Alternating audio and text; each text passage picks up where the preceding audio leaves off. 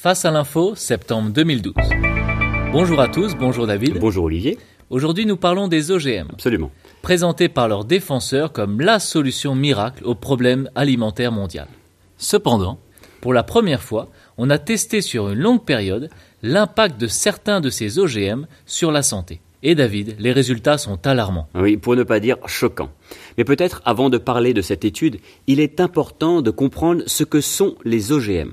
Ces trois lettres signifient organisme génétiquement modifié. C'est-à-dire que l'on modifie en laboratoire un organisme vivant comme un animal ou une plante ou même une bactérie afin de lui donner de nouvelles propriétés.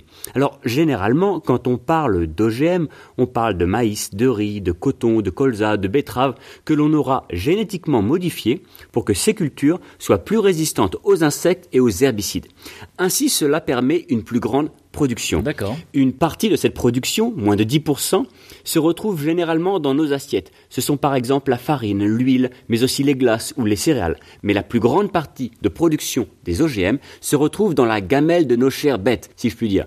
Ce sont les vaches, les moutons. Bref, l'alimentation animale. On estime que 80% de l'alimentation du bétail européen provient de la culture OGM. Hmm. Alors les OGM ont longtemps été sujets à débat par rapport à la C'est-à-dire que certaines associations écologiques, et notamment le très connu député européen José Bové, insistaient que la culture d'OGM était néfaste sur l'environnement, ce qui est d'ailleurs très facile à comprendre.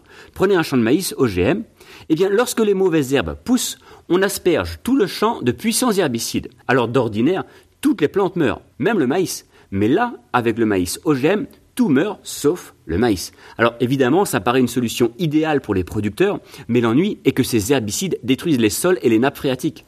C'est d'ailleurs pour cette raison que la France n'autorise la culture que de deux types d'OGM seulement.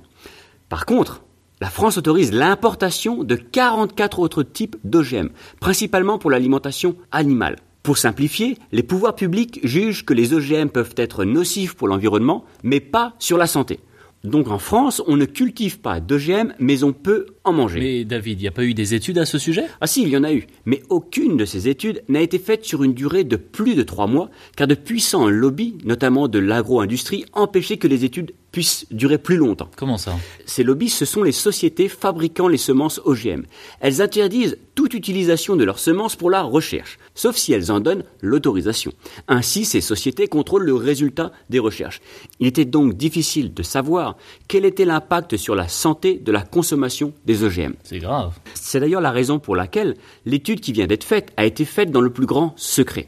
Pour la première fois, une équipe de chercheurs a nourri pendant deux ans des rats à partir d'un certain type de maïs OGM. On dit aussi du maïs transgénique. La conclusion est sans appel. Même à faible dose, l'OGM est super toxique. On constate deux à trois fois plus de tumeurs cancéreuses que ceux nourris sans OGM. Les tumeurs étaient parfois grosses comme des balles de golf, pouvant même atteindre jusqu'à 25% du poids de l'animal. Ça fait peur, David. Hein. le mot de la fin. Aujourd'hui, la culture d'OGM représente 10% des terres cultivées dans le monde. Les résultats de cette étude, aussi sérieuses soient-elles, devront être confirmés par d'autres études prouvant ainsi définitivement les effets néfastes sur la santé. La balle est maintenant dans le camp des pouvoirs publics qui doivent permettre à ce que d'autres études de ce type puissent voir le jour. Enfin, si ces dernières venaient à confirmer les effets catastrophiques des OGM sur la santé, cela prouverait deux choses. Premièrement, que le militantisme de certaines associations ont participé à l'avancée scientifique dans le domaine alimentaire. Et deuxièmement, que les OGM ne sont pas la solution contre la crise alimentaire mondiale. Merci David, à demain. Retrouvez l'actualité du jour sur www.facealinfo.com.